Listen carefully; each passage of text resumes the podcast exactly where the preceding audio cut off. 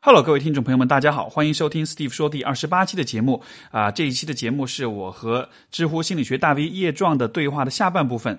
那么上一期节目结束的时候呢，我们当时在谈社会发展和对于两性关系所带来的一些影响啊、今天的节目呢，我们的对话继续。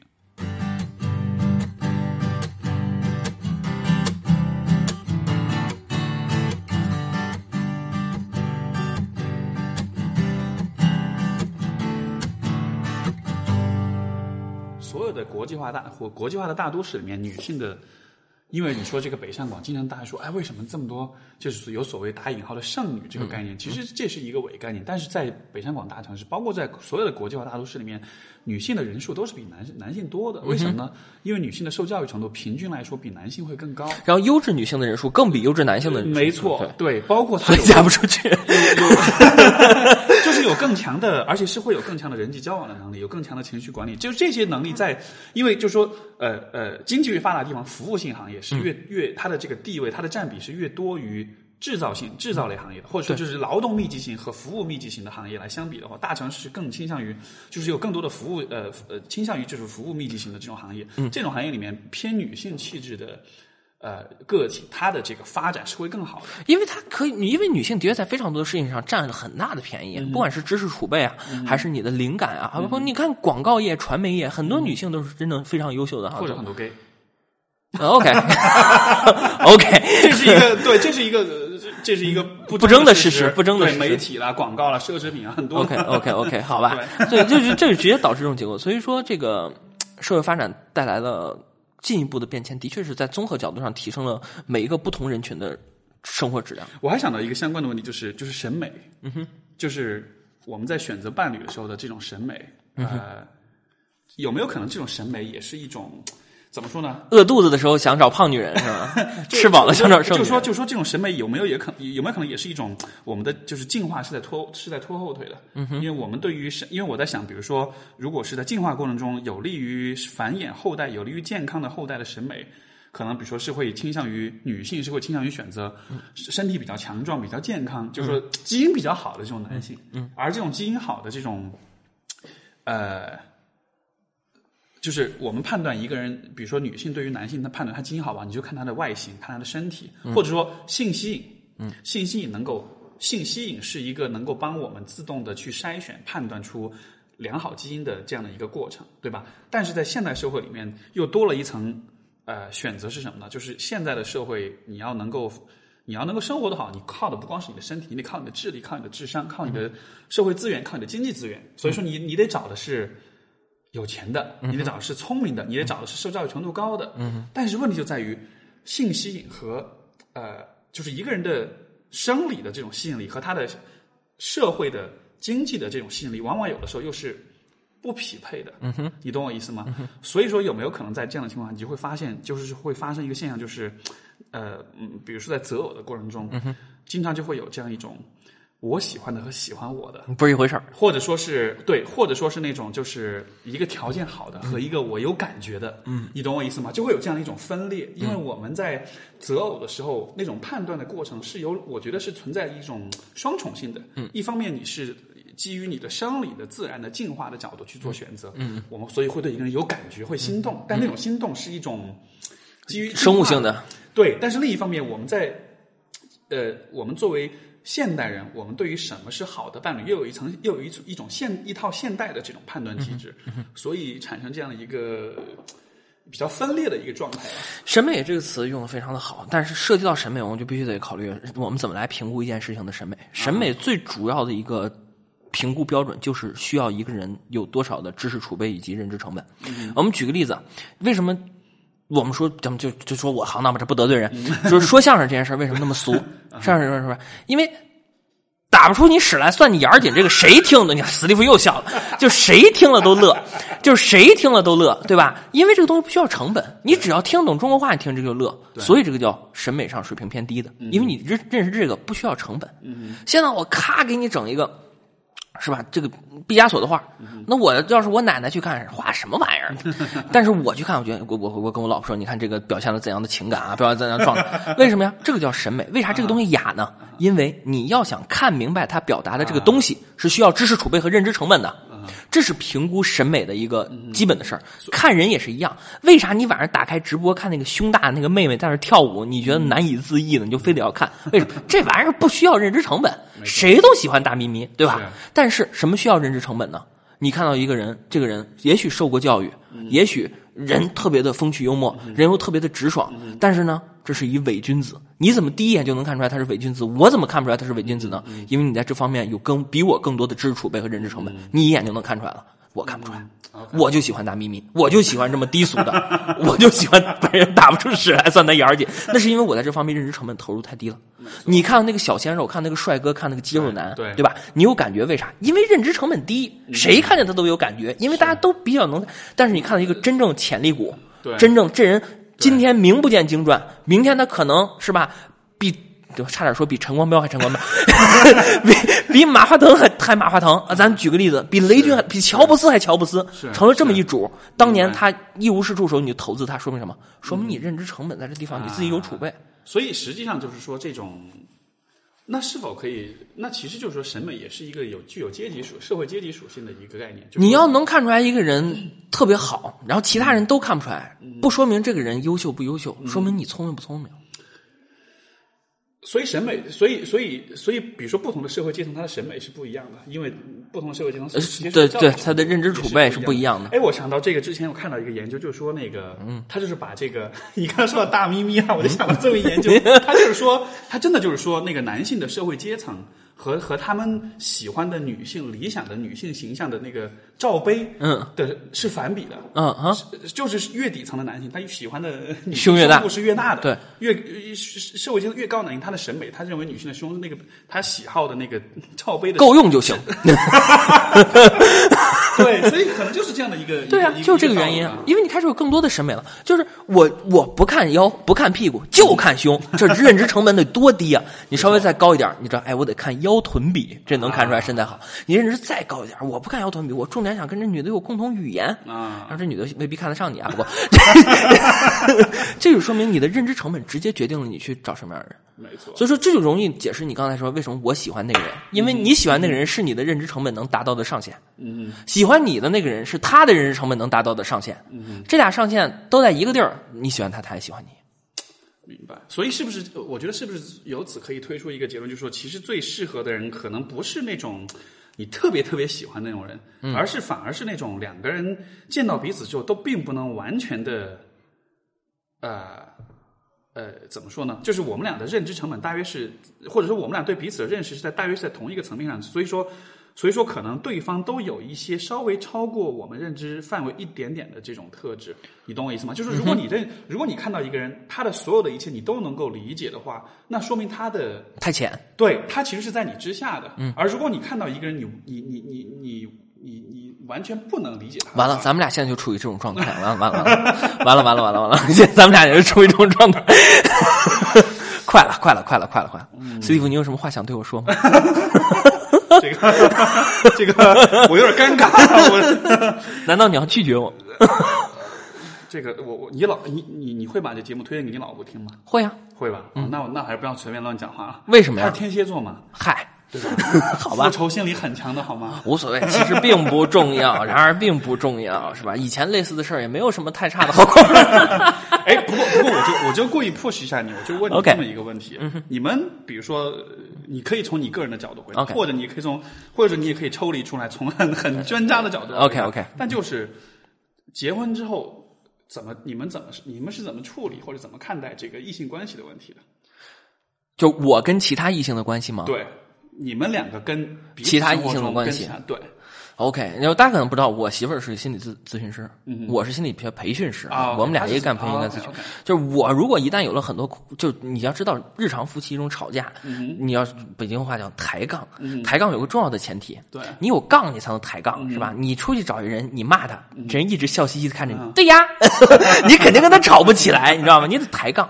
我们家从来就不抬杠，啊因为我只要跟我媳妇儿表达，我扔出了一个杠，我媳妇儿立刻就进入了特别专业的状态，跟看死狗一样看着我，你知道吧？他就进入特别专业的状态。你这么说背后是有什么样的感受？就这样回对对对对对，但他他会让你先说完，他不会着急说，就 表达完了吗？啊表达完了啊，OK，然后他再继续 OK。嗯，我跟异性的交往啊，其实这样的，首先呢，在外形上，嗯，我是不讨巧的，就是比 Steve 这种十分男神要差多得多。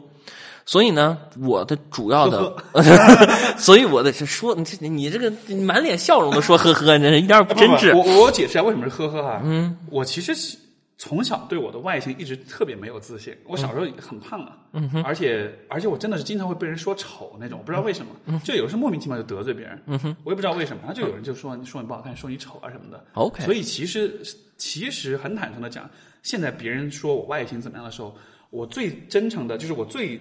诚实的心理反应是，我会我会有点诚惶诚恐的感觉啊！真的吗？真的是这样的吗？你知道吗？就很真的，真的，真的，真的，就是这样，真的，真的，好吧，真的，真的，哎呀，真的是，不，但是真的是，哎，你还让我夸你不？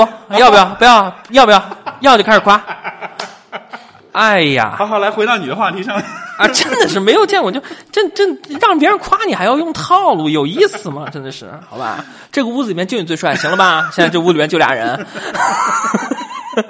除了咱们俩就是个饮水机，我天，就你最帅，好吧？嗯，OK，我要说哪儿了？哦哦，对对对，不抬所以说，一个女的异一个异性要是跟我想出点事情，对，起码就说明一件事儿，嗯，这个人必须得，咱们刚才说刚才认知储备得相当足，对对对，就是你要能发现叶壮这人啊，值得产生亲密关系，嗯。哎，这节目这节目录完之后，我觉得很多女性都会对你产生兴趣，因为她没看见我长什么样。你这是个音频节目，好吧？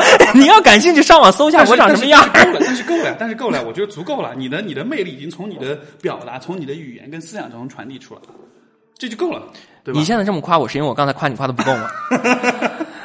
然后呢，就我老婆，这我老婆的想法就是，如果一个女的得看上叶壮，分两种水平，一个什么，这女的得瞎到什么份上，还有一种就是这女的聪明到什么份上。嗯，好，那我们假设这女的很聪明，看上了我了，那么这个女的就不会干涉我的家庭，因为她已经足够聪明了。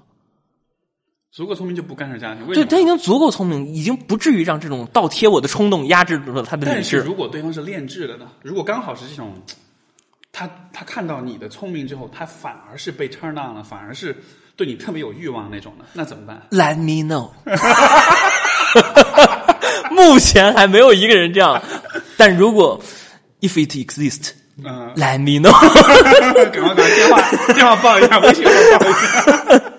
不，但是因为因为因为因为就是说，我始终是觉得，就是说，人一生是不可能只爱一个人的。嗯哼，我们是有很大很大的概率是会爱上不同的人。当然，这个又回到你刚刚说认知成本的问题，就是可能也许你的审美如果比较大众一些，嗯，对吧？比如说，如果你的审美就是咪咪大的女生，那你有可能会一生会爱上很多人。对，你看到只要看到胸大，你就哦就兴奋了。嗯，对。但是就是说，也许就是说，嗯，比如你的审你的审美层次会比较高一些，那可能你的呃呃。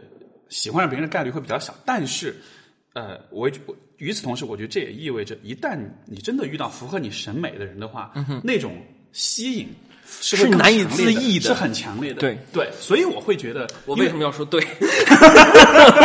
我我把我刚刚那个对收回，我不想说那个对，我只是代表对观点的认可，不代表我有个类似的体验。这个信息发射超过一分钟，无法撤回了。OK，对，OK。所以，因为因为其实我之前，因为之前有一期节目跟我导师录的嘛，然后就是他，因为他其实就是这样一个人，就他的他是一个公开的，就是他是一个开放关系，他是相信开放关系的，他自己的生活也是这个样子的。然后我们有聊过这个问题，然后你就会发现，就是对于他来说，他的生活中的确就是这样一个状况。他他他会和不同的异性交往，也是因为。这种他们之间的这种关系质量，可能是一种超乎寻常的。我不是因为你知道，比如现在很多人婚姻后这样出轨啊什么的，很多出轨无非就是性压抑，想打个炮，对吧？嗯。或者说有一种寻找点生这种情感的这种慰藉，想跟多一个人打炮。对，就是对对对。或者说你说，如果我们学术一点，三角化嘛，就是两你跟老婆的关系，你跟老公的关系里面有很多的焦虑，你希望通过第三个人的关系去把这种焦虑投射出去，所以你需要建立一个三角的关系，这样才能让当前的。你和你伴侣的，你和你老平衡下去关系才能平衡，对吧？这也是为什么可能很多很多这种出轨的这种关系，比如说，如果你是第三者，你想要让那个出轨跟你交往的人离婚，其实是很难的，嗯，因为这个，因为当下的这种三角形的关系其实是最稳定的，嗯，对。Anyways，就是，嗯，呃。可能很多人的审美让他们仅停留在这个角度，就是他对于异性交往，他还停留在一个我只是需要投射我的焦虑，还只是停留在这么一个层面。但是我在想，如果你的审美足够高了之后，你有可能对于另一个异性的喜欢。就不，也许就不是单纯只是一个你对当下关系不满的问题，而是因为你真的能够追求更高生活质量。对，而且你真的能够发现对方是一个，就是一个很美的人，是一个很有吸引力的人。嗯哼，这个和你当下自己的关系怎么样，未必就是，就说也许不矛盾。对，就是也许一种更，我在想象一种更所谓这个这个说法也许不太合，但就是一种更高层次的出轨，不是因为当前你自己的关系不开心，嗯，而是因为另外的一个关系它有发现了更优选。也也未必是更优，也许只是一种更，也许只是一种完全不一样的一种独特的一种吸引力在。啊 OK，对你懂我意思吧？所以我在想，这种可能性对于你来说，我觉得是很有可能发生的，完蛋了。因为你的，因为你和你老婆你们的关系，你的觉知能力已经到了一种我们能够处理好我们的关系这样一个，所以你不会说因为啊我现在关系不开心，我得找另外一个人寻求点安慰，对吧？很多人是这样，他因为两个人关系不好，很很久没性生活了，OK，我得找一个人打炮去，是有这种可能性。但是对于你来说，也许你有一天可能会遇到的关系是那种。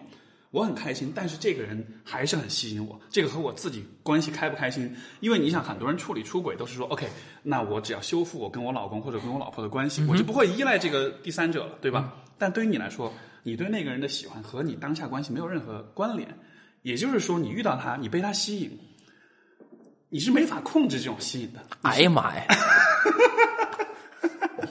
这洗脑洗的可以吗？好可怕！我的天，所以，所以这样的情况不是这个，但是这是一个我认为很真实的问题。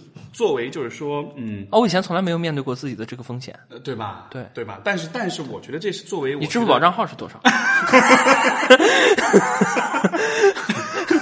这个是一个作为我觉得就是受过高等教育很就是这种呃的人，我觉得会有的一个问题，就是就就是因为我们刚才解释这个过程，所以就原本的关系没有破裂，甚至原本关系可能很很好。对，但是与此同时，你的审美会让你对其他人有一种呃。不是基于依赖，或者是基于想要发泄，而是一种就只是真真正正的，只是一种欣赏，嗯哼，对吧？所以我，我觉得这是可能发生的事情。像我自己身上，我完全期待是有可能发生这样的事情的。嗯对，所以我才会觉得，OK，那那那那那那那婚后的这种异性关系的这个问题，那蛮重要的。我我感觉你已经懵逼了。我已经彻底不行了，就因为我以前从来没有，因为我们做心理学培训的，一天到晚都在给别人讲乱七八糟东西。头一次碰见这样的人，给我说还说如此大言不惭，说的都跟真事儿似的。我天！他说细想来，的确是有那么几分道理啊。我现在唯一能做的事情就是祈祷这种事情不要发生，但是又是内心有一点小小的期待，你说怎么办？我觉得肯定不是，肯定不是不要发生。我觉得如果我坦诚讲，如果如果是放在我身上，如果能发生这样的事情，我我觉得是好。废话，你没老婆，你现在就就算是我有老婆了之后，我会觉得这样的事情发生是很，就说是很珍贵，是很难得的。嗯哼，因为你能遇到，如果你假设我。我现在我拿我举例子吧，然后看你，我觉得这对你认知是冲击太大。太大了，我的天！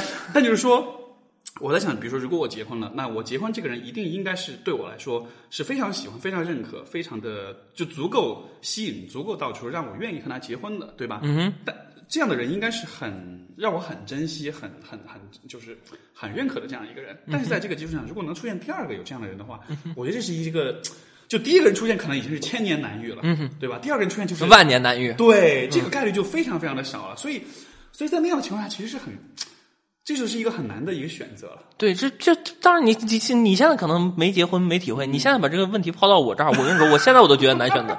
我现在觉得我内心也是有期待的，对于这种事情，我内心也是有期待。我也觉得它会对于你的生活质量是一个整体的提升。呃，不管你是用宿命论或者缘分论的角度来看待这个问题，反正这个人既然出现了，那起码证明你，起码证明你的审美能力和认知储备，起码没有白储备，起码没有白有这个审美能力对吧？你能看到这个人很好这个状态。因为因为以前我就我想起我自己的那个，就是说我回顾我自己以前的这种情感经验，你就会发现，其实，在比如说刚刚前面几段恋爱的时候，其实那个时候你并不清楚你喜欢对方什么，嗯，有的时候就是孤单，有的时候就是对方长得好看，有的时候甚至就是对方胸大你就喜欢他，就真的是有些像所有的高中的呃读高就是男生在读高中的时候。你对，画个 S 他都喜欢。你的就是你喜欢的女生，我觉得所有的男生们哈，在高中的时候或者初中、高中的时候会喜欢的女生，多半都有一个特质，就是胸大。嗯真的，就这是大实话。嗯，我我记得我在高中的时候，我们班上最受欢迎女生就是胸大。嗯 初中最是就尤其初中那个时候，女生发育的早，一下啪长出来了，哎呀，所有男生都对她特别有兴趣，对吧？一开始你的审美都是这样，但是随着你的年龄、你的阅历、你的受教育程度的增长，你的审美会越来越精细，会越来越 specific，会越来越具体。嗯哼，这样的情况之下，能够再出现吸引你的人的概率会越来越少，但同时吸引的强度会越来越来越大。对对，所以所以这就是跟婚姻。一对一的这种独占的，就是一种一夫一妻制的婚姻，我觉得是一个直接冲突的一个问题。对，这也是一个我一直没有对他的冲突太大了，因为你还涉及到一个自我认知的问题。你要真正的选择去跟这个人在一起，你的自我认知会出现巨大的冲击。比如说，你对自己的道德觉知和道德评判，那这方面会出现更大的问题。然后再上升到社会资源的分配以以及这样一类的。没错，所以所以所以说，我现在能够想到的一个一种呃。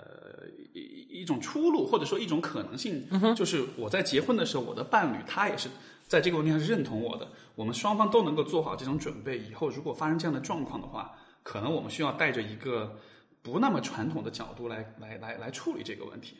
可能我们会需要考虑，要么是开放关系，要么是其他的某些可能性。嗯，就是我们可能不会再去。呃，还需要去呃呃呃，很本能的、很固执的去坚持那种一夫一妻制、那种一对一的独占关系的这样一种一种一种形态。嗯哼，我现在是这样，我没有结过婚，我只能通过理论的层面去推理、去去思考。我觉得是这样的一个，我达到这样，现在现在暂时达到这样一个，走到这一步吧。嗯，下面一步是吗？还不知道。嗯嗯，哎，我我结过婚，反正我刚刚听了这个假设的时候，后脊梁骨都发凉。我天，太害怕！我感觉我媳妇儿已经在我后背盯盯着我，感觉到非常的恐怖。真真的是，我发现，如果我在结婚之前或者谈恋爱之前，我很愿意跟其他人就怎么脑洞开怎么来讨论这个问题。现在也许是防御机制作祟，我现在真的不能。就你发现我刚才这个问题探讨中，我的我的表现和我的状态跟前面这个问题 完全不一样，对吧？就我这真的是弄得我就的的确确，你因为你以为人夫这个问题的的确确给你带来是巨大的挑战。就他对我来说已经不是一个学术上的认知问题，是他对我来说已经涉及到我生命中的方方面面。对啊，这这是很真实的，这是这是一个，也许就像你说，这也许是一种防御机制，或者也许说我们在婚姻里面，可能我们想要去很努力的去扮演一个特定的角色，对吧？以至于这个角色有可能有一天我不能扮演了，我会特别的痛苦。但是问题就在于，这个角色在之前也许不是你必须认为自己必须得扮演的，只是也许你现在放在就是。就我所说，屁股决定脑袋嘛，处你处在这个位置上了，所以你才认为这个角色很重要，对吧？就像你那个那个前面讲的那个，呃，呃，你就我们在录节目之前，你不是讲到那个关于那个古希腊的医生 要通过要通过舔耳屎去 诊断病人吗？通过吃，但是你但是当时的执着到了二百年以后就变成很可笑的事情。对对对，同样的道理，也许你现在所坚持的这种角色。在另外的一个时空，或者在另外一个生命阶段，也许是不那么重要的。所以我们发现，在行为和进化中间发现了一个调控的变量。因为我们刚才就这个话题完全可以扯回到原来我们刚才他谈那个话题，就是进化导致你一天到晚吃吃吃，结果你成了个胖子。在行为和进化中间，你发现了一个中间的调控变量，就是认知。其实对一个事物改变你的看法和态度，你就可以良好的把进化和行为中间的问题给填平，去给解决掉。那那如果。具体来说呢？具体来说，就比如说在类似这样的情况，就你的你发现你的你的关系在今天的行为层面中已经发现碰上这种情况，但是你的内在，包括你由于进化到来的这种对于忠诚的要求等等的，在另外一种情况，靠什么来平衡这中间的裂隙呢？其实就是靠认知，就靠思考，靠想，靠自己的逻辑来把这个问题掰扯清楚，然后你就可以在双方中间达到一个权衡的地方，希望能让自己还还舒服一点，不至于完全盲从于进化的结果，也不至于完完全盲从于行为。那怎么？那这样的来说，怎么看待认知失调呢？哦，OK，你看，认知本身自己也是有 bug 的嘛？对，对啊，认知失调最主要的表现形式就是在自身的价值观和行为中间产生裂隙的时候，就提出了一套自圆其说的认知理论。是，甚至我会说，也许认知失调也是一个进化产物，没错。但实际上它是不必要的，进只是认知失调是它是通过人的认知失调是产生的焦虑，这种焦虑逼着你要去认知失调一下，就是做一个选择，你要失调，你要调整一下，你要么是。呃，强化你的想法，你要么是改变你的行为，对吧？但实际上有没有可能，我们也许是可以带着这种焦虑的这种有差异，或者是认知和行为之间脱节的状态，也许也是可以活下去的。嗯哼，因为当下的环境其实是，我觉得是人际关系的环境，或者是生活的环境，其实是有更多可能性的。但进化会不太乐意，因为进化不愿意让你一直焦虑的活下去啊。但进化会比如说，你这样的话，你就需要高糖饮食。没错。所以，所以现代人注定是痛苦的。你们很矛盾呐、对，因为因为因为我们的身体，我们的呃生物的心理的呃呃，就是这种机制，很大程度上是不让我们在现在的环境里过得很开心的。蝼蚁自己本身是不痛苦的，但是蝼蚁如果能够提供第三视角，从上往下看到自己，what the fuck，原来是个蝼蚁，是吧？这个就痛苦了。我们现在就是这个样子的，就因为我们的认知阶段已经可以到了能够到更高的一个维度去审视自我的时候，你发现这方方面面的矛盾，然后你又没有什么能力来处理。嗯，哎，而且而且，尤其是如果一个人的认知、自我认知、自我反思能力越强，我觉得这种痛苦其实是越强的。哦，难怪哲学家那么爱自杀呢，哈。哎，不，真是。其实但是你你别说，你看，其实历史上最聪明的这些这些这些人们，过得都挺苦逼的。对啊，都很苦逼啊！你看他妈，呃所哲学家也好，艺术家也好，政治家，所有的人，而且患抑郁症的比例那是绝大多数啊。嗯，对，对对对，越是能在高维的思想空间里面看自己的，越是苦逼。我以前就跟我以前我也问过我导师，因为当时我在学心理学时就有过这么一个阶段，就是有些问题好像突然就看得很清楚了，嗯哼，然后有点一下有点适应不了。然后我就觉得，而且就你就发现你跟周围人的共同语言越来越少了，嗯，因为大家还在谈论吃喝玩乐的时候，你其实已经开始思考一些有点形而上的一些问题了，嗯嗯，然后这个时候你发现。怎么我就觉得我跟大家离得离得越来越远了？嗯，然后我当时带着这个困惑去找我导师，因为他真的是一个我的这个精神支柱吧。我就说，我去问他，我说你是怎么处理 Man 这个的？对对，所以他就他跟我说，他就他因为他他也能我们之间也能讲中文嘛，他就是跟我说，中国人有个说法，高处不胜寒。我听完了我就绝望了。你难道不开心吗？其实我觉得这这其实对我来说也是很，我也碰碰见过类似的情况，所以说有我老婆在这方面给我帮助了非常。就我因为我知道我在社交上，如果其他所有人跟我社交都没有共同点的时候，我老婆跟我的社交是。所以我这是我特别嫉妒你的方面，你能找一咨询师，你能找一个同行做伴侣，我觉得这太美好了。但是我们牺牲了我们孩子的体验啊！你考虑考虑，我儿子回头一上学，人家一问爹妈干嘛？我爹是心理学培训师，我妈是心理学咨询师。我去，你说他自己什么感受？我觉得我就，哎呀，我其实现在就觉得我儿子，我挺替我儿子感到惋惜的。为什么呢？但是有没有可能，其实他也，或者说有没有可能，他以后也会是一个自我觉知很强的人？他受到耳濡目染的影响。从现在开始，我要灌输他在这件事上不以为耻，反以为荣。对啊，对啊，对啊，就就就说你从他生下来开始洗脑，所以说他就压根就不会觉得这是一个问题。所以我们家的确是这个样子的，因为我们家孩子十三个月的时候，我跟我老婆就拿着发展心理学书对着发展心理学看，现在的语言发展到哪个阶段然后带的，然后比十五个月的时候再比一次，十七个月再比一次，就类似这样的，然后包括什么手眼协调啊、认知能力啊，这么乱七八糟的，就开始都开始就开始你们会在他身上做实验吗？不会，就我们不会在他身上做实验，但是我们的确会有一些 就是这种小的 tricks 会在他身上。就昨天晚上我们吃，我跟我那个老师吃饭的时候也是提到这个问题，就说就说这个我们母校这个心理学部还最近五年八个老师生了二胎，然后大家彼此之间给那个写贺卡的时候都写的是恭喜你又多了个背试，因为全都是学发展与教育心理学的，我恭喜你多了个背试，我的天，就觉得这个行当就是这个样子。是这样就是这个样子，就是你，因为你带了一个更加具体的事物去内观，去看你自己，去看你自己所处的环境，说心理学非常大的一个魅力所在。好像，这个反正我的感觉是很复杂，又是魅力，同时又是一种又是一种又是一种枷枷锁。对，是一种，呃是一种呃怎么说呢？就是一就是活得太明白了，就是的一个代价，就是其实你的感受都会被放大，嗯，你所欣赏的事物也会变得更清晰，对，就或者说你的审美也会变得更更更清更清晰。但与此同时，你对于很多呃痛苦的、消极的东西的认识，其实也会更强。对，就很多类似这样的事情，就给我来说最，因为昨天晚上我们家在对账，就我们的账单对账单，啊然后发现有三，我老婆花了三十块钱买网络上的小说的更新章节，啊，我就我当下的瞬间感受是非常愤怒的，就因为我不太能接受这件事情发生在他的身上，就我感觉要那三十块钱，你对吧？就我感觉当下是非常愤怒的，不到三秒钟我就开始进行自观了，啊，就不就不到三秒钟我开始进行严肃的内观，我就说这件事情对于他意味着什么。啊，对吧？对吧？那有没有类似的事情对我意味着类似的东西？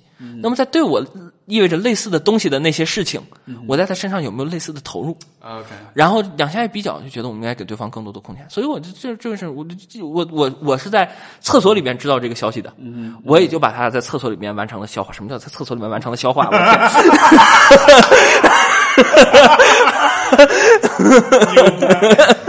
果然是这样想。我们在厕所里边就把它，就完成了笑话，反正就随着马桶一响就处咚咚的处理掉了。就我觉得这件事是可以是完。成了分解。对，因为凭什么让你天天在 Steam 的平台里边看？哇塞，文明六发布了，买，然后花几百块钱买了个文明六，他也完全就对那个文明六对你来说也完全就是对他来说就是同样东西，就是就是你看一个女孩子天天骂她的男朋友，一天到晚看足球啊骂，然后男朋友骂他的女朋友，一天到晚就买美妆，不，男男朋友骂女朋友不是这个声音吧？哦，sorry，对 对对，男朋友比较娘，一天到晚就买买美妆，然后就骂女朋友。其实你要知道，足球对于他和美妆对于你，其实完全可能是同一个东西，对吧？其实你彼此之间不，你不喜欢那个东西，不意味着他不喜欢那个东西。是，所以说，就学心理学，你看这个可可怕之处，其实有时候就在这里，其实你有的时候就对自己就完成了这么一次嗯嗯。完整的自自我的内观和内省。没错，没错。我我觉得，但是我觉得这样的关系，就是说这种这样的关系才是一个，我觉得能够真正意义上能够亲密的一种关系。因为实际上你在关系里面，你会让自己的边界，让自己人格边界有所有所扩展，你让自己有所成长，然后有有自我的反思，有有有进步，有变化。嗯我觉得这样的关系才是动态的，才是一种有活力的一种关系。嗯如果两个人在一起没有这种反思，你们就是只是静态的相处的话，那就是这个就说的，时间久了，这个 爱情激情就会变亲情，或者说就是你的关系就变，慢慢慢慢进入一个越来越重复的，越来越就是没有新意、没有变化、没有新鲜感的，就是这就是必然的吧。所以我觉得，好像这样就是能够有内观反省的能力，对 对于保持关系的活力是很重要的一个一一件事情。对亲密关系里面最重要的一个事就是互相的付出感，这很重要，并不是说你给他花钱了、花时间了这叫付出感，而是对方在在你这里不仅有物质上的成本，在心理上也得有成本。就是你跟他打交道的时候，你就就如我坚信你不会想要这样一个老婆，他会说：“老公，我没钱花了，三千块钱拿去随便花。”等你有一天飞黄腾达了，三千万拿去随便花，你也不想要这样的老婆对。你需要的是你在这里边能有认知成本和情绪成本的这么一个人，你才是真正的喜欢他的。你在他那儿，他也有认知成本和情绪。什么叫认知成本？就是他路走大街上看那条领带，他想的是我老公戴着领带好不好看？对，对这就叫做认知成本。嗯嗯，他走大街上看领带视若无物，看你一个包 Coach 的，我要买，这时候才想起你，这不叫认知成本。对，对所以说，你跟另一个人交互的时候，一定要有认知成本。就很多的亲情，嗯，为为很多的这个爱情，为什么变成亲情？就是你处着处着，因为太习惯了，导致没有认知成本了。你你你你老公往那儿一倒，你必你这个想都不，你脚趾头你都想，五分钟内必打鼾，我这就没有认知成本了所以。你说的认知成本是否可以理解为是一种，如果我们翻译成比较通俗的讲，是一种关一种好奇心？呃，不是好奇心，就是应该是一种什么？是一种投入感，啊啊，是一种投入感，是一种你想要去投入，你想要对对，是一种非物质的投入感。啊就你想，你刚追这个女生的时候，你特别注意，而且一定要注意是相互的。嗯前几天我去吃饭，然后旁边那个桌，一个男的带一个女的去，嗯，女的还是吧，又狗狗又丢丢的，呃 懂得自然懂，懂得自然懂。坐在男的对面，啊然后这男的就你全过程一直都在看男的在不断的想取悦那个女的，哦，OK，而女的屌都不屌他啊，这就是没有相互的认知成本，这白是没有相互的认知成本，是是是就是认知成本一定得有相互的，你的亲密关系才能 OK。就是嗯你天天看一个人，你就琢磨着，哎，是吧，在这上面对他有什么投入，这个状态是比较好的。重点是他还得在这方面在你身上有投入。所以这也是一种相互的哈。嗯哼，哎，我其实还有一个，呃，就刚刚你讲到，因为因为因为因为因为坦诚的讲，其实我一直以来我会觉得，我理想的关系或许就是那种对方是同行，我们俩能相互懂的这种的，就是我们能比如说遇到什么事儿，我们能够很理性的呃，共同思考。哎，对，但是我在想，因为这其实是我最近的一个体验，我呃，是我交往的一个女生，我们之间有过一段呃呃很深刻的一段对话，呃，就是关于我们关系的对话。然后这个呃呃，我觉得从中所反思的一件事情就是，其实因为呃呃，就她告诉我说，当我们两个在遇到比如说一些问题的时候，我会立刻，他他从他的视角来看，我会立刻抽离出去，戴上咨询师的帽子，开始去分析，开始去很理性的去合理化，或者说去解释，去去去剖析我们之间的问题。但是在那一刻，他觉得我是抽离出去了。那他就要 emotional。呃，对，就是说，就是说，他会觉得我的角色是一个，或者我给他的感觉是这样的一种，呃，就是在你需要表达出亲近和亲密的时候，你反而是往后退的，你反而是抽离的。或者换句话说，在关系里面呢，有些时候也许虽然那样子做不好，但是也许那样子做，就是虽然这就是我们说失控，或者说变得感性，嗯，我们会觉得也许是不利于当下的问题或者当下的状况，也许这样的方式，也许这样的选择会带来一定程度上会带来更多的痛苦，但与此同时，这也是一种更富有情感的一种状态。所以，所以显得那么像人。对，没错。所以说，我就在想，有没有这样的一个问题，就是在关系里面，如果如果抽离感太强了，对跳出自我审视自我，就容易导致人味儿没那么重。没错，这样的关系我不知道吧？因为因为我很矛盾，这个问题我自己也没有想得很清楚。因为就是我当时提到刚才那个，就是我跟这个女生，我们当时一当时发生的状况就是，我们聊到这些话题之后，后来我就有点儿很神奇，我后来就有点崩溃的感觉。就感觉好像是你心里面有一股力量，想要把你的理性的东西就一巴掌拍到地上，你别再他妈跟我分析了。所以当时我就很就情绪真的蛮崩溃的，但是但是但是崩溃完了之后，我感觉好像我的那个防御就被彻底的就被卸掉了。OK，所以接下来我跟他说的话就是，我能够感觉好像就能够很直接的向他表达我的一些想法，实打实的是吗？就是那种呃，因为比如说我在面对他的时候，我似乎总是有一点想要表现出自己的一种理性，一种甚至是一种优越感，就是就是我会想要希望觉得我比你聪明，我说出来的话很牛掰，或者说是这个这个我对这个关系的掌控比你要更多，但实际上我希望把我自己放在一个更高的位置，但实际上后来。那一次的对话，最后的结果是我变成了一个，我也不知道我是个什么角色，但是这还挺爽的。但就是我会觉得我的位置是比他低的，或者说也不是低，但就是并不是凌驾于他之上的。然后我感觉我跟他表达的一切是一种很直接的，没有经过我的思考，没有经过我的过滤，也没有考虑过这样说出来会不会有利于我们的关系，而是一种就很直接、很很很 spontaneous、很自发的一种表达。然后那样的感觉是蛮轻松的。所以当时这个体验其实就会让我有这样一种反思，就是有没有可能其实。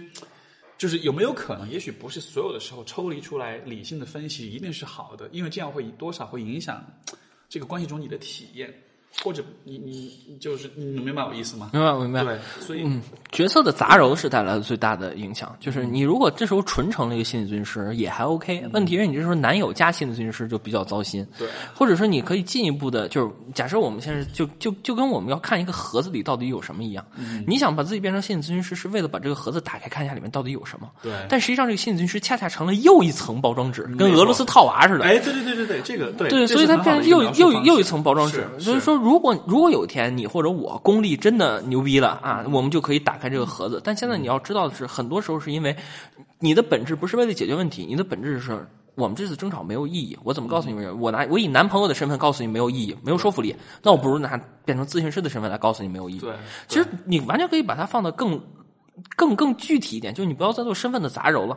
这时候，假设你连老你连男朋友都不是，你连老公也不是，对你就是一个愤怒的人，你就是个愤怒的人。你现在就不仅是对对你女朋友，你见个桌子你都想把它掀了，你就是个愤怒的人，也 OK，对，也 OK。我就做过这样的事情，是啊就我现在不是咨询师，我也不是培训师，我也不是你老公，我就是个愤怒的人。啊，这很难哎，但是但是这很难，对吧就因为你总有个愤怒的原因吧？而且而且这就意愤怒意味着你有可能失控，嗯对吧？但是你想作为咨询师或者作为或者应该说作为很多的人，呃，就说失控都是一件很可怕的事情，尤其我觉得对咨询师来说这样一个行业。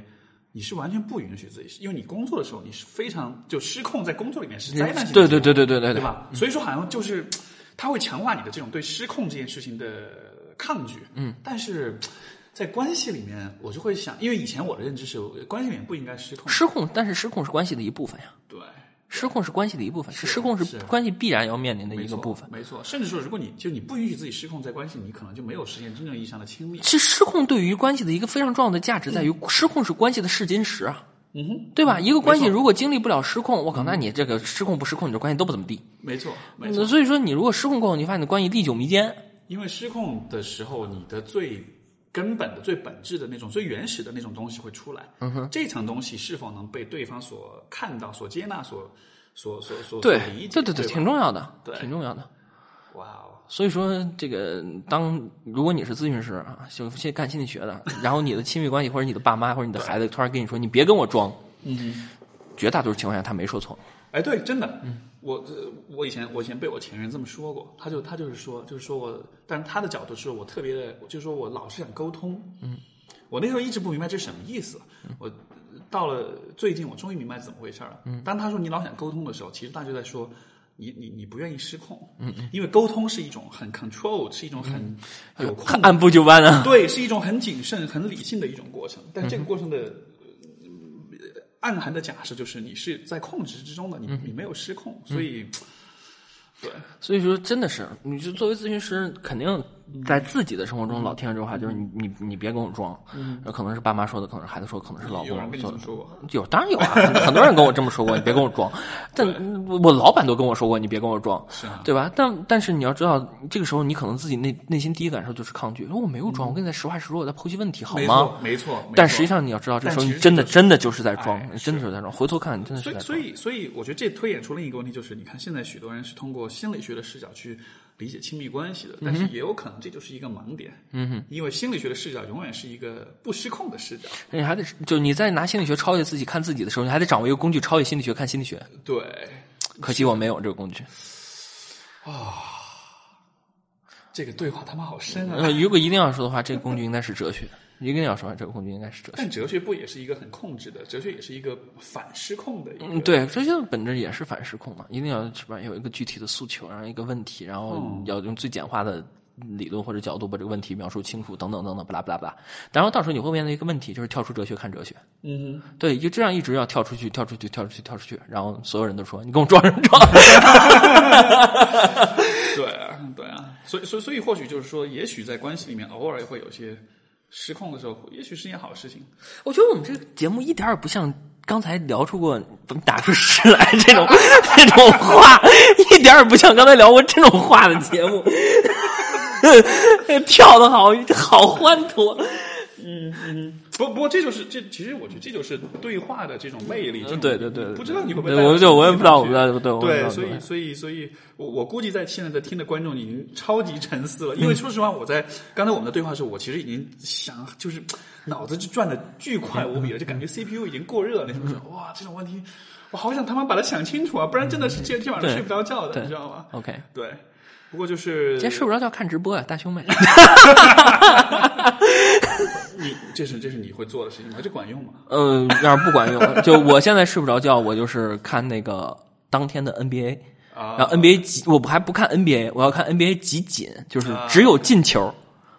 但是这种会让你想睡得着觉呃，对，因为我只看进球，啊。然后进球投一个进，投一个进，好他妈无聊，我就睡着了。OK，但是非常不建议大家这么做，因为晚上看 iPad 和手机导致的通光量影响的人们会很影响睡眠质量。对，视力是一方面，就通光量是直接影响。就是你看这个，就是进化导致的。啊，对对对，就是进化导致的，就是因为你这这太阳白天经历太阳的日照，直接跟你晚上睡眠有关系。然后你的手机的这个是不属于这个光亮里面的。是是，然后晚上临睡之前就看这些东西，是的的确确对人的影响非常不高。呃，昨天晚上我睡着方法很棒，啊我昨天晚上睡着方法就是翻我儿子从小到大的照片，因为两年多了我没洗过照片，啊我把他的照片全都洗，一共大概六七百张我挑出来的比较好的照片，然后这六七百张照片我就开始进行分类，啊分着分着分着我就困了，啊然后我就睡了。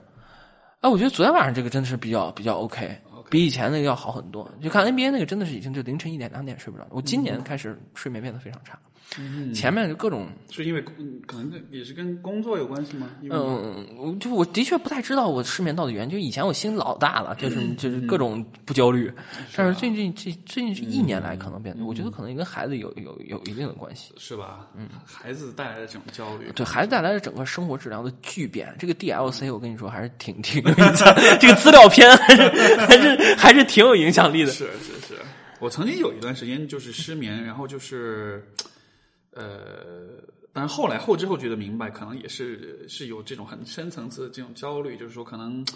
就是这又涉及到我自之前我自己接受的咨询，再涉及到比如之前原生家庭啊，会有一些没有处理完的一些事情啊什么的。OK 然后你就会，我觉得就是一个规律，就是人到了基本上十二点以后，嗯，你的当你比较累的时候，你的理性思维比较弱的时候，你的防御变防御机制变弱了，你的它的防御机制的效用变弱，这个时候很多。闪回是吧？对，就是很多内都不是闪回，就是很多内心的一些一些力量，自然就出来了我也不知道是什么它自然就会就会就会出来。然后呢，你就任由它出来吗？也许你还是有点抵抗，我的感觉是我还是有抵抗，但是但是我觉得人到了十二点以后，因为这就是睡得晚的另一个坏处，人到了十二点以后情绪明显会变。你现在天早上几点起啊？这个这个不一定，很很不靠谱是吗？呃，对，就是很很浮动，有的时候可能很晚，有的时候可能一两点、两三点，有的时候可能就早一点，十二点这样，那就很很浮动。但就是我会注意到，如果睡得很晚很晚的话，到了晚上的时候，所以说我那个我的微信朋友圈里面，我经常有了，就一尤其最近过去的大半年还比较少，之前的一两年时间，我经常会大半夜写诗，你知道吗？啊，我比较理解为什么那个北京的那个心理学自媒体团队要邀请他们，也是天天凌晨 凌晨才发文儿。K Y K Y，我们就直说吧，就是对，大半夜才发文，对我我觉得这个可能都是有点，我觉得都是有点关联的，因为你到了那个时候，你才能够。哦，因为你在那个时候大半夜写诗，然后 K Y 的主创看见，哦，Steve 也没有睡？让他来北京，OK？对 对对，我就在那时候你你因为那时候我写诗就是其实其实写，呃因为第一我写的时候全拿英文写，啊然后因为我因为因为显然你拿中文写很容易被人看懂，，OK，对吧？但是你又想表达，所以你就只我就写英文，而且因为你知道写诗其实写的都是给自己看的，因为写诗写的东西别人看不懂，因为很多东西是有自己的特定的意义在里面的，对对对对吧？所以说就是有时候象征什么的。对，所以说我写这些东西永远都是在晚上两点钟、三点钟、哦四点钟，我失眠了之后，然后叭叭叭写，写完了之后感觉拿手机写吗？就拿手机，然后就发朋友圈里面。哎呀，好没格调啊！拿手机写诗，我的去，好没格调。不，这这这这是一种创可贴的一种方式。您拿出一张大宣纸，然后是吧？笔墨纸砚一伺候，然后拿拿拿这大笔一蘸，然后写 Steve。这个这个这个有点儿对，这这个有点儿有点儿不匹配。不过对，但就是那就是，我就发现自己会有这样一个习惯，然后然后就对应的就是说，你回头一看，你发现所有的这种类型的文字都是在很晚很晚的时候出来的，嗯，而它出来之后的那种心情、那种状态，都是那种，就是你知道深夜或者是凌晨的时候，然后人的整个状态感觉就，其实就是有点失控的，对，就是或者说你感觉你要失控了，快失控了，所以那个时候就就特别的。失控是一个方面，我觉得你在那个过程中还有点自我感动，你自己不觉得吗？反正我在这时候通常都有一些自我感动，所以你就看孩子照片，就失控的同时还有一些自我感动，就是是有一点嘛，对吧？对就是哎呀，你看你不是不容易啊，不容易啊。对，不知道在自己的厕所里面 消化了多少东西。对，是啊，是啊，是这样的，所以是会有一些自哎，你觉得你觉得自我感动这件事情，就对于现在的人来说是好事儿吗？其实你按照米兰昆德拉来说，媚俗其实就是一种自我感动，包括夸克媚奇这种事俗跟自。我感动还是不一样吧？嗯自我感动，嗯，这是个好问题，没有没有考虑过。这样就是说，就我觉得自我感动还是一种就是自己给自己做心理咨询的良好方式。但是有的人自我感动忒不分场合了，你知道吗？就我觉得，你记得上小学的时候啊，上小学的时候有这个升每个星期一的升旗仪式，嗯升旗仪式之前会有一个国旗下的讲话。啊，对，国旗下讲话那个一般都是好学生啊，然后上有他的对他讲他的讲话就是各位同学，大家早上好。今天我的演讲题目是雷锋的一天。啊，然后而那会儿读课文，所有这全部都是一个腔调。我跟你说，那个孩子这个时候就是自我感动，对，这个时候就就就是在自我感动，是就就他处于这样一个状态。是，就是有一个词儿叫什么克奇，对啊，客气吗？就是克奇，就是说你你是在。我我我我最早看到这个是在那个谁，动机在段杭州的那个，对，他那文章如何评价客气写得倍儿好？他就说，对，他就说那个文革的时候，对吧？毛毛那个毛爷爷，我们刚说那个什么着凉了，什么嗯嗝屁着凉了对，然后就他之后，然后所有人都在哭，但实际上所很多人哭的都是看别人有没有哭。嗯，哦，所有人在哭，那我也跟着哭好了。对，这是一种自我感，就很多人就类似这样，就是说这个就有点太不分场合了。但是我觉得偶尔自己客气一下，也无伤大雅，也无伤大雅。但是客气可能是关乎周围的人的行为。哦，对，我们就说偶尔自我感动一下，啊，偶尔自我感动，门关起来，然后自我感动一下。其实我觉得也还可以，就你你相当于自己给自己一个抚慰嘛，嗯，对吧？你相当于自己给自己一个，就不能叫鞭策了，你像我会觉得，也许或者自我感动又需要分一下类，有些自我感动是一种，相当于是一种自我防御。比如说，嗯，就是说，自我感动有可能会发生在你的认知失调的时候。OK 你为了啊，那我感动一下自己吧，我感动一下自己，我强化我自己的认识，对吧？比如说，这个我我假设我现我现在结婚，我婚姻过得特别不开心，但是我在深夜我会说啊，我为这个我为这个婚姻付出了多少啊，然后就会，你知道就会有那哦对我种就特别感动，觉得哎呀我多不容易，我多不辛我多辛苦，我多怎么样，然后你就强化了你的这种认知，你就会你就可以继续维持这段关系。那是因为他有一个问题作为前提假设。那如果就是单纯的自己与自己的对话，然后就对，所以所以我觉得可能你说就是，我觉得也许真正意义上的自我感动是一种需要，嗯、是是带着一种我有可能是错的这样一种心态去、去看待你自己，就是即使你错，就是说就是说呃，自我安慰或者或者自我防御，他通过自我感动达到的目的是证明自己是对的，证明自己是好的。证明是提升自己自我价值的，但是自我感动有可能是我的理解的那种是那种我意识到我很差，我意识到我很烂，我我很多方面做的很不好，我很不开心，但是我我三炮我还在坚持，嗯，我还在继续。然后呢，虽然我没有做的很好，但是我为我自己的这种这个听上去不像自我感动，这个听上去像自我开脱，你知道吧？就我觉得自我感动应该建立在一个相对而言还是得，就人怎么能在自我感动的同时又做到客观？哇，好难呢、感动本身就是一个主观，对，感动是个很主观点，但是你在自我感动的时候，你还得感动对地方。对，感动对对地方，对。哎，这听上去真是很难的样子，所以不建议大家采用这种方法，比较比较难以控制。我觉得只能说，就是人的心智、人的内心其实是，所以这就是为什么开始我们在也是在这就来这里之前，我不是在说嘛，我现在对很多问题，我是倾向于采用一种有点不可知论的姿态，就是就是也许人是没有办法把自己想得很明白的，嗯，因为我有些时候有朋友聊天，他们会说，哎呦，你做你学心理学，那你应该很多问题都都想得很清楚吧，嗯，各种看得透。对你应该很多都看透了吧？你对人性是不是很很了解的很清楚了？嗯，然后说啊，大约是吧。但我心里想的是，no，我越越看越他妈看不清楚。对啊，很多问题反而就是说，你你想的越多，你越会发现有太多的角度去理解。嗯，所以反而现在我更，以前我可能不会这么做，但现在我很很乐意去承认我很无知。嗯，就是我不知道。就比如说刚才我们开始说的要不要生小孩的问题，嗯、对吧，要不要结婚的问题，或者说这个，就很多问题我觉得我不知道。嗯，甚至我会觉得。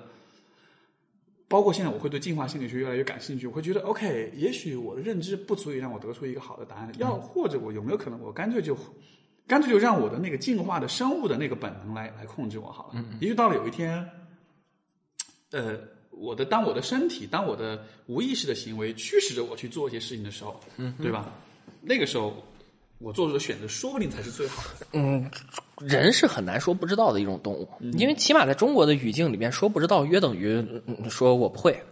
就是我不会跟我不知道是你听上去一样，但实际上代表两完全不同的两种两种感受。就是说，哎，你一加一等于几？你说我不会，你们说人你这傻蛋啊！但你那但是你如果说。我不知道，哎，这深了，这深了啊，是吧？得看你怎么问，一加一等于几，这个是吧？所以在咱们国家，其实很多时候理解不到这个份上，大家大多数时候都认为我不知道约等于我不会，或者说我反正知道自己也答不对，我索性选择不答。嗯，这是一种比较比较负面的解读。其实说不知道是一种是个挺有勇气的事情，是个挺有勇气的事情。所以说，谢谢，是吧？是挺有勇气的。就是你想，很明显，你大过年的，回去你爹你妈问你什么时候结婚呀？人家说，哎呀，你们别催了。还说我这明年尽快。还说，哎呦，现在有人给我介绍呢，如何？很少人说我不知道。因为，但是我觉得这是更坦诚的对待。对，这是更坦诚的。就和人们就现在对自己都不太愿意说我不知道，嗯嗯，因为说我不知道约等于很多负面的解读。所以你知道，现在就是说，呃，大家都会，很多人都会有这样一种困惑，就是我不知道我自己想要什么。嗯。然后，比如说，像比如说我平时咨询的时候，嗯，很多人对于情感就是我不知道我自己想要什么。嗯。然后，嗯，听到这样的话的时候，我心里面最坦诚的声音都是，这不就是，这不就是。这不很正常吗？因为这不就是人类存在的一个，嗯，我们的存在的一个一个一个现实的条件嘛？就是很多事你就是不知道的，你必须在这种不知道的情况下，你还得继续活下去。嗯嗯，而且你有可能一直会处在长时间的处在这种不知道的情况之下。但是不知道的这个状态，就你因为你刚才说的是，等你知道了我要结婚了，你就奔着结婚的目标去了，对吧？但生活中大量的决策是你在不知道的情况下，这个 deadline 就到了。嗯，你比如说高考选志愿这件事儿，你想学什么？我不知道，但是你得报志愿呀。啊。所以，所以有没有可能就是说，其实真正重要的问题不是在于知道，而是在于，比假设啊，比如说我们如果说婚姻的问题，我不知道我想要什么样的人，对吧？然后我就只能，比如说刚好这个压力又到了，然后刚好你又不得不结婚，你就找个人结，嗯，结了之后，但是问题是你结了之后，你才会知道这个关系适不适合你，嗯哼，最终你也许没办法知道，但你至少你你最终你没办法知道你想要什么，但是你至少知道你不想要什么，试错吗？但是在这样的情况之下，你有没有勇气去？从这里面再出来，嗯再重新让自己带着这种新的，就是我不知道我，哎，我知道了我不想要什么的知识，我带就是说我不知道我想要什么，这其实是一种知识的更新，对吧？嗯你带着这个新更新来的知识，再去重新去做选择，但是问题在于很多人他进入这个选择之后出不来了，他出不来了，嗯，对，这样情况下就没有你你你所新学到的更新的这一部分用不上，实际用不上了，嗯嗯，我觉得这就是一个，所以所以我会觉得，也许人的这种不知道。呃的这样的一种感觉，它其实是一种驱动力，它会驱使着你不断的尝试，不断的尝试。这样的话，你就不断的发现你哪些是你不想要的，然后你无限、就是相当于无限接近真理的这种感觉。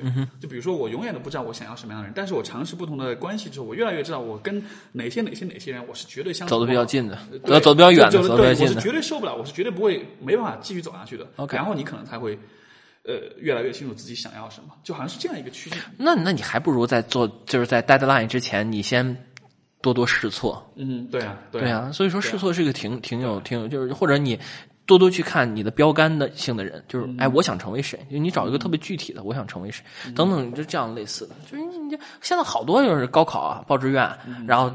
就也有人跑过来问我说：“当年你为什么高考毕业了，这高中毕业了，高考你就选心理学？”嗯因为这这这说白了很简单，嗯这你先别说我怎么做的，咱先说其他人怎么做的，嗯。就是心理学是全中国本科和研究生毕业以后学学学术不是学术行业保有率最低的学科之一。因为流失的很多。呃，对，因为好多人毕业了不干这行了。对就现在我们大学本科的时候，那些同学现在还在这个心理学相关行业一线工作呢，嗯我硕果不能说硕果仅存，所剩无几。嗯是，这这真的是没几个。为什么？重要的原因就是来之前你认为那个心理学跟他实际情况完全不是一回事儿。嗯我现在记得非常清楚，我们上普通心理学第一节课的时候，老师一讲那个内容，大多数人都懵了。啊他们说，原来心理学是学这个的，是归根结底在于你不要以为你以为的就是你以为的。没错，对吧？没错，但是为什么我报这个之前呢？因为我已经当时说的已经很明白了，我就想学人因科学，是就跟人有研究人本身的、研究人或组织的。实话说是吧？你比如说心理学、社会学、文化人类学，这我都愿意学。然后呢，我是个理科生，对社会学我报不了，对让咔咔一排，只能心理学。然后我要报哪个学校，北师大我考不上，咔咔往前一排，这是西师大。对吧？所以这个这我又不是从北京考的，我要是从北京考的，那我就报北师大；我要是外地考的，我考不了那么高分啊，所以我只能往下报。是。所以很多人其实，在报志愿的时候缺乏这种基本的能力，他不知道自己到底想什么。我我觉得或许就是说，你看我们的整个社会当下的我们所处的这个这个这个大环境里面，会有一种假设，就是说，呃你必须很快的知道你想要什么，然后很快的做这个选择，然后进入这个角色，然后你就就说。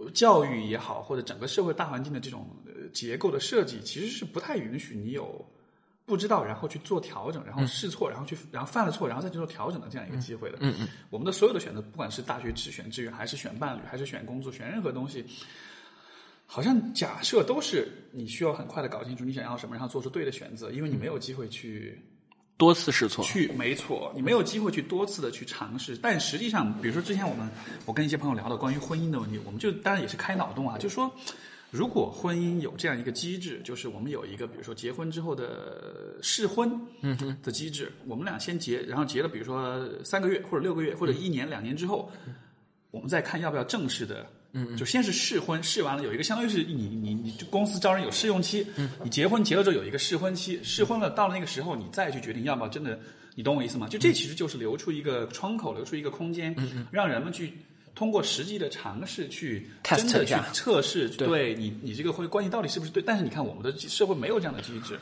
选专业也好，嗯，婚姻也好，都是一个都是一个这一个节点上你做了的决定，你就必须永远去坚持它，永远去呃去去去去承载它，你不能就我们在文化中也一直特别强调这个，比如说龟兔龟兔赛跑这件事儿，然后这等等类似上，我们在文化中特别强调，哎，坚持哈，这个成坚持就是成功，成功就是胜利，对吧？这等等的，就是行百里者半九十，啥意思？你得坚持是吧？所以人家动不动就强调坚持，然而实际情况，大量的文献而大量的实践经验都证明了。几分耕耘就几分收获这件事是错误的，这个这个这个评评价是错误的，并没有几这或者分耕耘更适用于农业社会。嗯，对啊，这因为你现在说几分耕耘几分收获，就我们生生活中和周边有非常多的低质量勤奋者，嗯，苦哈哈苦兮兮，对然后呢，他你不能说他不勤奋，对那一辈子还是没有什么太大成就。是是。但你反而看有些人，你看着过得很轻松，嗯，然后呢，结果人家似乎是以成功人士的这个标标这个标杆来要求自己，等等等等这样类似的事情，就是说很多低品质的勤奋者在我们生活中特别的多，一个非常重要的原因，其实就是在于咱们刚刚提的那些东西，它是缺乏的。没错，就说如果嗯，我觉得对于我们对于失犯错误、对于失败这样的问题，如果这个就有点像前面我说到死亡的问题，我觉得也是类似的。就是如果我们不去探讨这个问题，它就会成为盲点。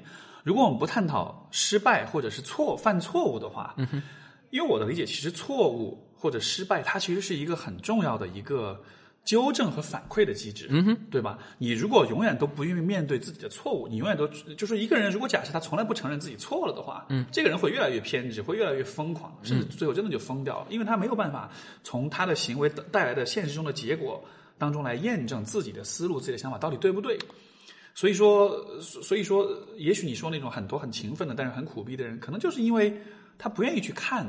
就是说，我又没有失败，对吧？也许他我我这么努力，我的这种尊严，我的这种身份已经够，已经是形成这样一个定式，就是我是一个很努力的人。嗯哼。我就不允许自己去思考有没有可能有些事儿我是可以通过偷懒来完成。关键是以前的中国，甚至现在的中国，在很多的地方，你只要足够的低品质勤奋，我们日常生活中有的时候，你这个我们动不动说这个，哎，这人熬出来的，啥叫熬着？阿香婆牛肉酱才是熬出来的，你这人哪有熬出来的？我们动不动说这，哎，这熬出来了。他当了三十年工程师，马上就退休了，给他评个高工吧。你就因为这样的事儿。没错，给了什么？你你你搁在外面的企业，你试试，是吧？那现在 A P P 两个星期迭代一个版本，是人家怎么弄的？但是 A P P 能迭代，人想迭代，真的是得从根里边挖。是，就好多人现在还带着态度，就是我我我我熬着熬着熬着，我早晚有一天能熬出来。现在这一代人兴许行，再过十几年、几十年，你熬是不可能熬出来的。没错。所以要能够承认自己是有可能是错的，这还是蛮蛮需要勇气的。嗯，因为对大环境是，对吧？就是就像比如说，呃，二十年前如果你要离婚，那是一件很可怕的事情。对啊，所以那个年代能离婚，那是非常有勇气啊，非常非常有勇气的事情。嗯，对。但实际上，那也许才是对的选择。别说承认错误对中国人很难了，很多约等于承认错误的事儿对中国人都很难。比如说道歉。嗯。北京市政府没有因为雾霾的事现在站出来做过一次道歉，都说我们要改，我们要整，对，改完了整完了没效果，是不是该道歉？其实，在我看来是应该道歉的。像人们天天都说，一年前北京市的王安顺说，我要是雾霾治理不好，他提头来见。今今朋友圈里不一天到晚都说，这个给个地址寄刀片好吧？现在你我不就说实话，我不要求你提头来见。对。我也不要求你们怎么怎么怎么样，你能不能站出来？这一年了，你不能给个信儿啊，是吧？泥牛入海，是吧？这个事儿你不能不不，你得给同志们个说法啊，对吧？就但是为什么不道歉？因为道歉约等于承认错误。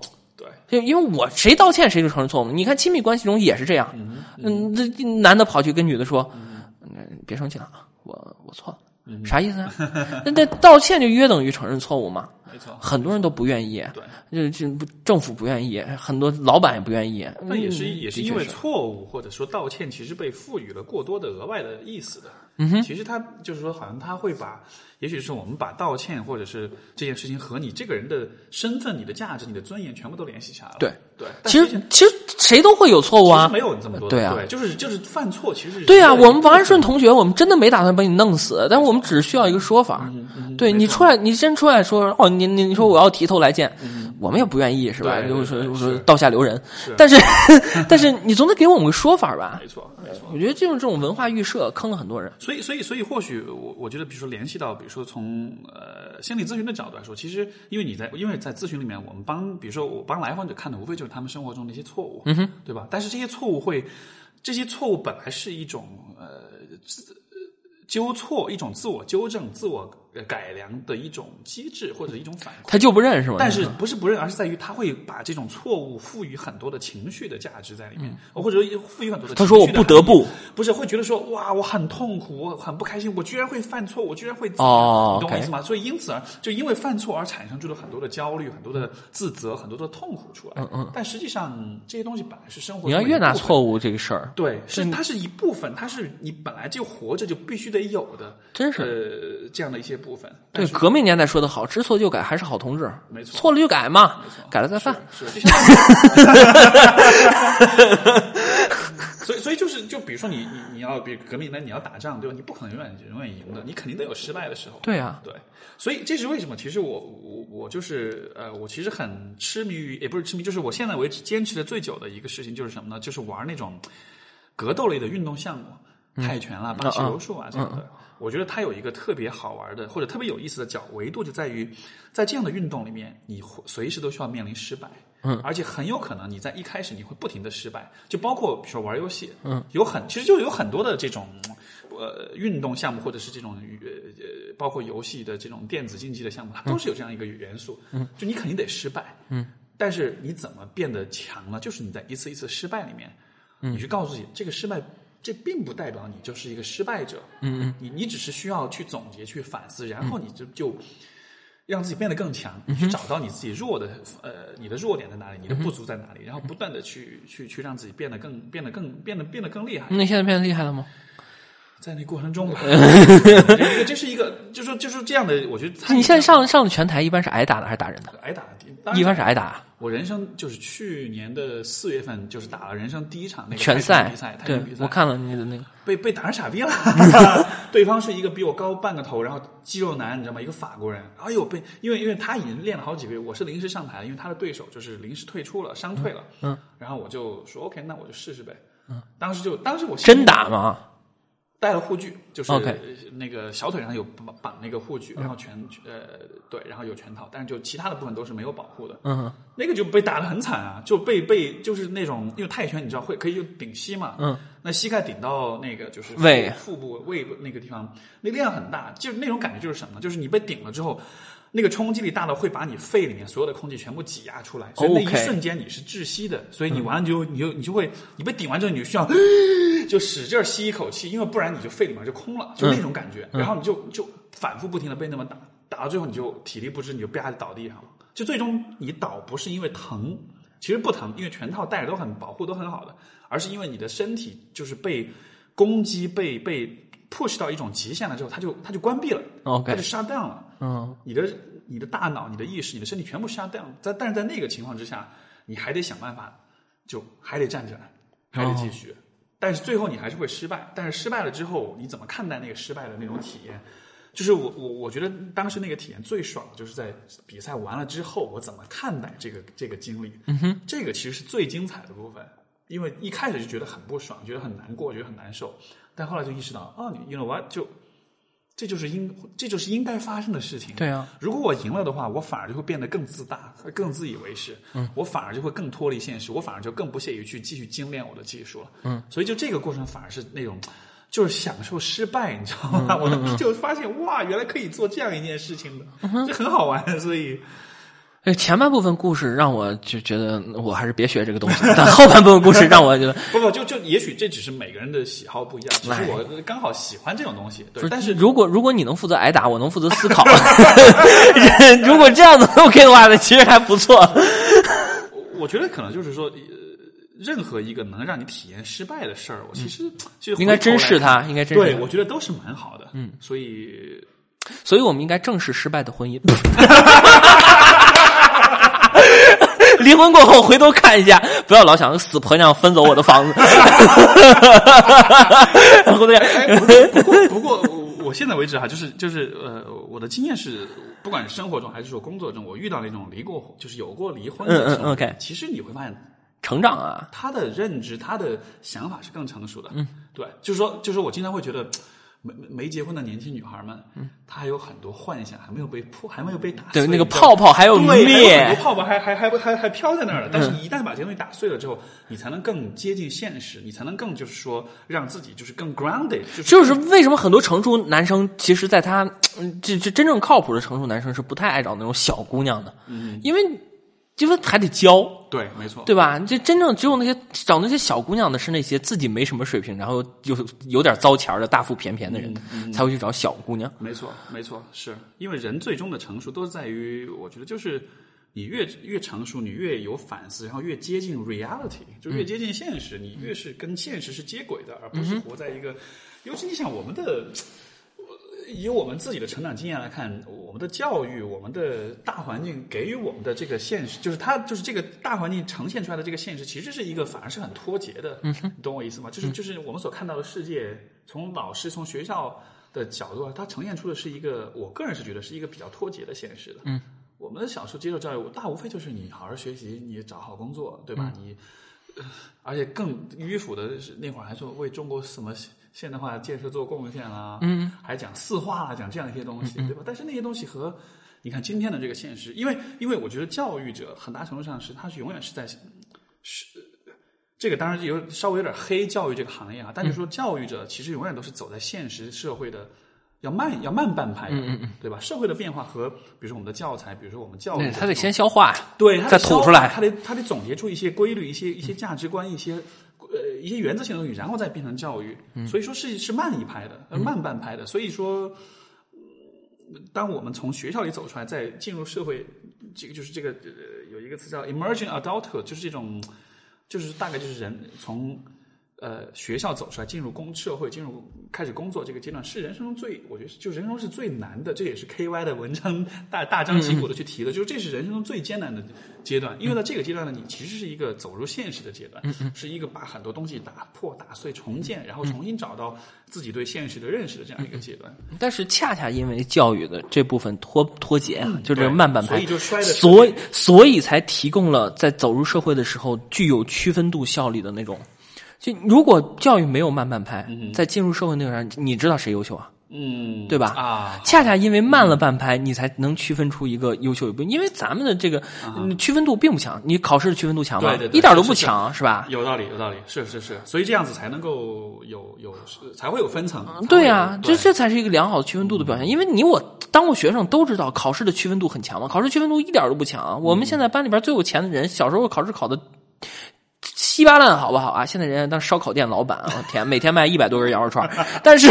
对失败的是。对呀、但是很好啊，很 nice 啊。人自自自己挣钱自己花，有什么可丢人的？没错这就说明这说明人适应的好啊。人再出来教育，人家人家比我们都慢了半拍。没错人家现在老二都可以帮着烤大腰子了，人家多成功啊，对不对？对对对，所以所以就是那种你看以以前看到那种什么清华大学博士生后来出来卖水果啊什么的，对啊，哎，这未必好事儿，这说明人适应性强。没错这在区分度上其实是更进一步的。他是找到了一个真正适合或者自己愿意去去进入的一个对，真正悲剧的是什么啊？读完硕士，读博士，读完博士，读博后，读完博后出来说：“哎呀，我真的不想离开学术圈，我一定，我我真的不想离开学术圈，我不想进工业圈，我就在学术圈，因为我发现我只会干这个。注意，不是你喜欢干这个，而是你只会干这个。其实你就选择你在教育的慢慢拍里边一直慢下去。没错没错，就是、呃跟现实是脱节的。对啊所以所以所以或许就是能够去通过呃不断的犯错和反思，去和现实越来越接近，可嗯能这才是。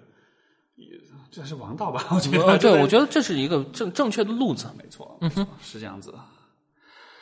哦，几个小时，咱们两个半小时了 OK 我觉得咱们差不多了。听众们的这个极限已经到了。对极限已经到了，我们也也也差不多。但是但是但是，我觉得其实今天的对话，我觉得真的我也呃蛮感谢你跟我有这样一个对话的，因为我觉得想了很多，而且。呃，这种聊也是一边是在探讨这些话题，一边也是可能对自己的有些东西做总结嘛，所以挺赞的。嗯啊，彼此彼此，彼此 彼此，好吧，那我们就最后总总结性陈词就是哎，我就听听这两个半小时什么都谈了，你能总结出个啥来？我也听听。就是就是刚你看我们说到这个这个这个我们是从我我开始，对对对，从眼儿顶开始的。对，不不，但是但是我觉得其实最后我觉得今天我最有收获的一个点还是在于就是我们后来所讲的关于失败的这个问题，嗯哼，真的是意识到这其实是一个特别重要的一个，就像我们说谈死亡和谈失败其实是类似，就是说。呃一定程度上，我觉得死亡有点像是整个人生的一个终结，就是你死了之后，你没有再没有第二次机会再去过你这一生，但是你失败之后，你是有还有机会继续这样。所以说，对于这样一些看上去好像是毁灭性的这种终结性的这种终极的这种结局性的东西，其实你是可以有用一种更就是就是你你是可以看你看到的，你的视野是可以超越它，是可以看到更长远的东西的。所以，对，所以这个我觉得是特别很多人都有一个误区，他对于一个事物的评价来自于这个事物的体验。没错，对你，你在哎对你的这是一个淘宝上给差评，这个就是典型的。这个鞋子我穿着小，买家不给我，卖家不给我退，大爷的，给人家差评，这是因为你的这种东西体验。这很多事情这是没错的，但是有的时候这是有错的。为什么？你比如说，针对于失败和死亡，你之所以给他负面的评价，是因为他体验很糟糕。没错，然后失败的婚姻、糟糕的学习经历，你你之所以给他负面评价，是因为他没错体验糟糕，不要跌进这个坑里边。没错体验糟糕的事情照样会有很大的这个。你看，我今天我跟 Steve 录节目的时候，我内心非常的糟糕，我又表现出来了。不过这个是玩笑话啊，跟 Steve 录节目还是挺挺开心的。欢迎 Steve 下次来北京的时候，我们接着录节目。好的好的。史蒂夫一来，天气都好了，我们很开心。要不然今天就得戴着防毒面具录节目，说出来声音都是。好的，那我们今天的节目就先到这里。OK 非常感谢叶壮。大家如果想要呃更多的关注你，你的微博、微信、呃公众号什么的，能说说吗？呃，能能能，你要记想，你两个半小时听到这儿都是真爱粉儿，所以说了以后应该一定其实这个主要意图是在于这个，对，有有爱上你的灵魂的人，好方便联系你。OK，没问题。那大家对我我的我的名字叫叶壮啊，树叶的叶，强壮的壮。然后这个跟 跟这个四川省的一个高官同名，所以不要直接去搜索引擎上搜叶壮，你搜不着，你搜到只是这个高官。这高官犯了犯了什么了？这高官这平步青云呐哦，OK，那这非常棒，四川的，四川的，哦四川的，就你们那儿人因为因为因为对对，因为那个前几年不是攀枝花那个。你看了吗？市委书记被嗯什么国税局局长啪枪被枪击，哦然后自己对对对对对开枪自杀。我觉得哇，这很狗血。为什么在我介绍自己之前你要谈？你有病啊！我跟你说啊，我跟你说啊，我跟你说，你这是厕所里边跳高，你过分了啊！大家在去找我的时候，可以通过微博“叶壮爱心理”以及知乎上的“叶壮”就可以找我。我们还有个自媒体叫“每日谈心”，等会儿跟 Steve 商量一下，这个节目能不能在“每日谈心”上发一期啊？呃，没问题是吧？OK，好，那你就你拍板了，到时候我们在“每日谈心”发一期，然后大家都可以通过这种办法来找着我。嗯，这个我不接受咨询，但是我接受这个培训的邀约。反正如果你有什么呃讲课的相关的渠道的话，可以联系我啊。好呀，嗯好呀，好，谢谢。那我们今天节目到这里。好好好，我们两个去吃饭了。好，各位听众朋友，再见。